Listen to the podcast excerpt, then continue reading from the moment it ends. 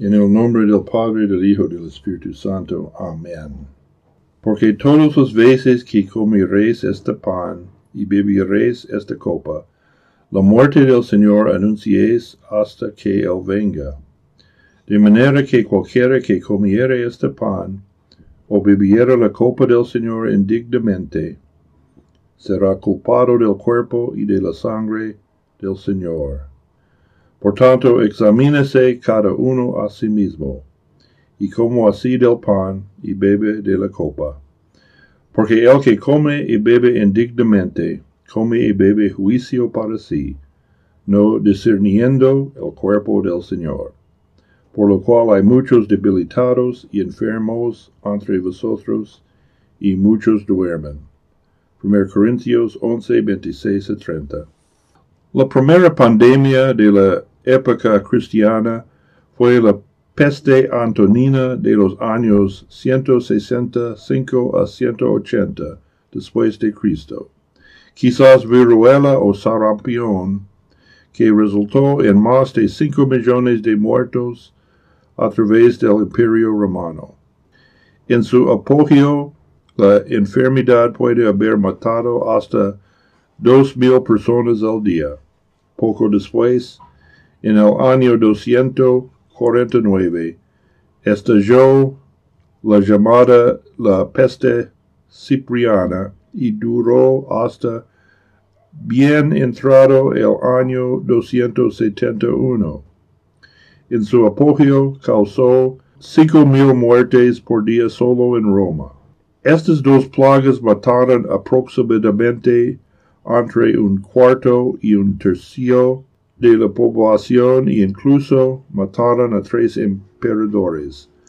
La sociedad pagana respondió con pánico.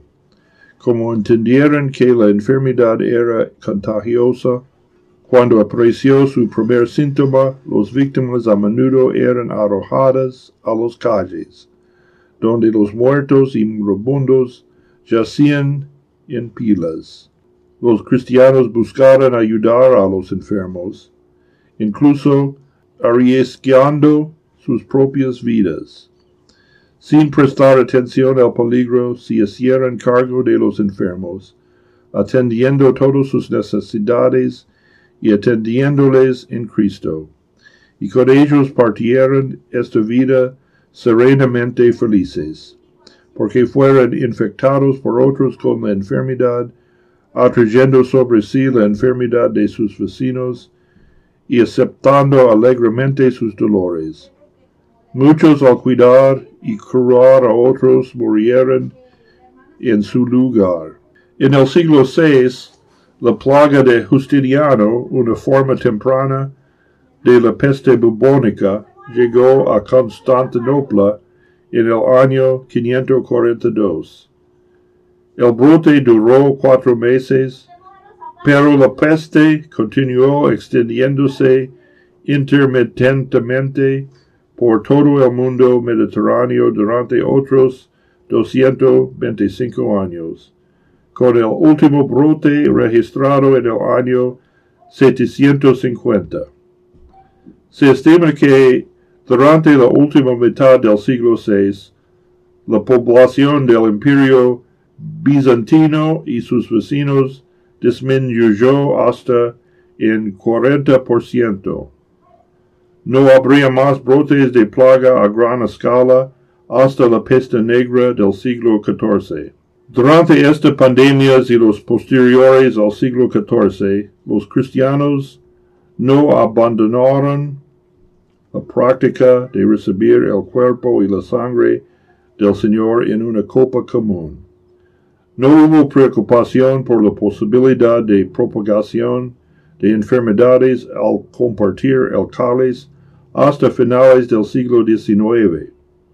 Antes de la actual crisis del COVID-19, la última vez que el temor de la copa de comunión compartida podía actuar como un vehículo para la transmisión de enfermedades infecciosas se reavivó cuando se detectó el virus de la inmunodeficiencia humana en la saliva de las personas infectadas en la década del 1980. Desde finales del siglo XIX se han realizado numerosos estudios científicos en las iglesias anglicanas, metodistas y luteranas.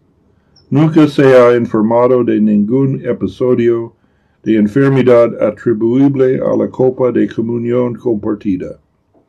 Los datos actualmente disponibles no proporcionan ningún apoyo para sugerir que se debe abandonar la práctica de compartir una copa de comunión común porque podría propagar la infección. Los Centros para el Control de Enfermedades en Atlanta, Georgia, los Estados Unidos, sostenían que el riesgo de transmisión de enfermedades infecciosas por el copa común es muy bajo de empezar y los salvaguardas adecuadas como limpiar el borde interior y exterior entre los comulgantes, el uso de cuidado para rote, el paño durante el uso, y el uso de un paño limpio para cada servicio disminuyen aún más el riesgo. Además, las iglesias pueden considerar aconsejar a los comulgantes que no reciben el cáliz si una persona tiene una infección respiratoria activa o heridas húmedas o abiertos en los labios. Entonces, aquellos que afirman que debiéramos abandonar la copa común no están siguiendo la ciencia. Están diciendo que nuestro Señor fue un carpintero Galileo ignorante que instituyó su sacramento sin anticipar las consecuencias para las generaciones venideras de creyentes. No tienen ni los hechos ni la fe de su lado. Sin embargo, el sacramento del altar es peligroso, pero solo para aquellos que lo reciben sin discernir el cuerpo y la sangre de Cristo o que viven en pecado abierto y sin arrepentimiento. Cada celebración de la Eucaristía proclama el hecho de que con la entrega de su cuerpo y con el derramamiento de su sangre, Él ha realizado la redención. La actitud correcta hacia el sacramento es aquella en la que el corazón es plenamente consciente de las bendiciones que confiesa la boca. Ese hecho hará que cada comulgante sea a la vez humilde y ansioso para la maravillosa gracia de Dios, como se da en la Santa Cena. Para comer y beber indignamente es estar en tal condición espiritual o compartir de tal manera que no esté en armonía con la dignidad y la santidad de la comida celestial. Si una persona asiste a la Santa Cena como iría a cualquier otra comida, considerando que sus acciones son el mero comer pan y el mero beber vino, no, si no se siente deseo por la gracia de Dios ni devoción ante la perspectiva de participando en la fiesta del milagro.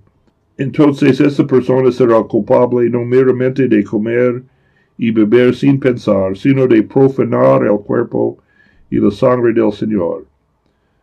Además, los que a sabiendas continúan en pecado reciben la Santa Cena indignamente, porque el sacramento ha sido instituido por Cristo el Señor, no para la gente permanezca en el pecado, sino para que obtenga el perdón y crezca en santidad. También el sacramento no es para los puros que no existen, sino para los pecadores arrepentidos que anhelan el perdón y la alimentación de su fe. Los que no reciben el sacramento frecuentemente no reciben el consuelo del perdón y no crecen en la fe. Por esta razón practicamos la comunión cerrada como la iglesia antigua. Policarpa, Justiniano Martir, la Didaje, la liturgia clementina y otros documentos escritores eclesiásticos de los primeros siglos, todos hablan de la práctica de la comunión cerrada. Si algo es evidente a partir de un estudio de la iglesia primitiva, es que consideraban la Santa Cena algo de importancia más alto. No comulgamos los bebés, aunque ellos tienen la promesa de la vida eterna en el bautismo, porque no pueden discernir el cuerpo y la sangre de Cristo en el sacramento, y no pueden examinar sus propias conciencias para la confesión y absolución de pecados. No es suficiente para decir soy luterano, para recibir la Santa Cena, debe ser examinado y absuelto.